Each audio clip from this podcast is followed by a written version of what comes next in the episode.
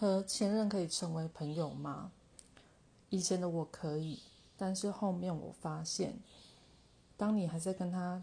就是后面成为朋友关系的时候，他跟你来往的话题会变成他跟他现任交往，在吵架的时候，他会跑来找你的这种可能，找你倾诉。而为什么会找你倾诉的原因，是因为他在你身上可以得到在过去跟你这段关系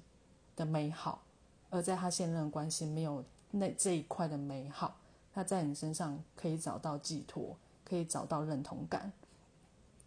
而关系长久之后，其实你会发现，对他是不好的，对你自己也是不好的。所以我没有办法。